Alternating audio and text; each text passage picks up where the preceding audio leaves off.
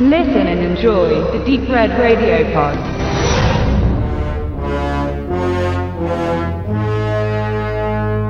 Roger Corman gehört wohl zu den Filmemachern, denen tatsächlich ein Denkmal in Hollywood zugestehen würde. Obwohl die meisten seiner aktuellen Werke im unteren B-Movie-Segment zu finden sind, Stichpunkt Piranha Conda, Sharktopus, Dino Croc vs. Supergator, hat er den amerikanischen Film maßgeblich geprägt. Das bewerkstelligte er nur mäßig mit seinen eigenen Produktionen, doch war seine Produktionsfirma das Sprungbrett und auch Lehrstube für Regisseure wie James Cameron, Martin Scorsese, Francis Ford Coppola oder Joe Dante. Auch Jack Nicholson steht, wie er selbst oft berichtet, in der Schuld des Trashmeisters. Er war zum Beginn seiner Schauspielkarriere der einzige im Business, der ihm Arbeit geben wollte. Seine Leistungen wurden nie gebührend anerkannt. 2010 hat man ihm einen Ehren-Oscar zugestanden, aber diese Kategorie war mir schon immer als Hier hast du auch noch was Preis erschienen. Mitte der 1950er Jahre startete Corman als Regisseur beim Film.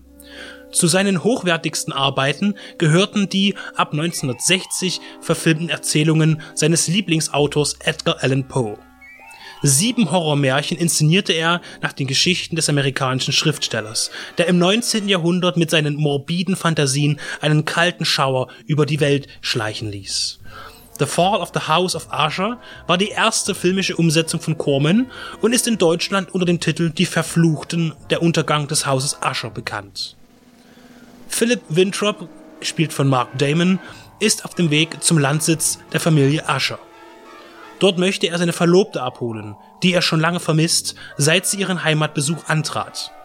Das Anwesen ist ein marodes Schloss, erbaut in einem Moor. Es erweckt den Anschein, in jedem Moment zusammenzufallen. Nachdem er sich Einlass beim Butler erkämpft hat, muss er zuerst mit dem äußerst unsympathischen Roderick, gespielt von Vincent Price, seinem seiner liebsten Madeleines, ihr Bruder, eine Diskussion ausfechten. Er wünscht die sofortige Abreise des jungen Mannes. Er fordert ihn zusätzlich dazu auf, seine Schwester aus dem Gedächtnis zu streichen. Der Grund sei ein Fluch, der auf ihre Familie laste, und deshalb solle die Sippe, wenn es nach ihm geht, aussterben. Als er dann doch seine Madeline sehen kann, geschehen eigenartige Begebenheiten, die der kontrollbesessene Roderick als Auswirkungen des mysteriösen Erbes deutet. Als Madeline dann auch noch spurlos verschwindet, beginnt Philipp in dem furchteinflößenden Gemäuer nach der Wahrheit zu suchen. In CinemaScope und Color wurde Cormans bis dahin größte Produktion verwirklicht.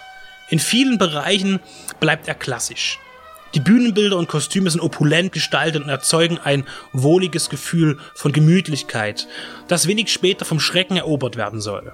Das Einspielen von kreischenden Geigen bei Schockmomenten, während die Kamera auf die erschrockenen Gesichter zufährt, ist genauso prägnant für den klassischen Horrorfilm wie das Mimenspiel eines Vincent Price, an dessen darstellerischen Fähigkeiten ein Shakespeare seine Freude gehabt hätte.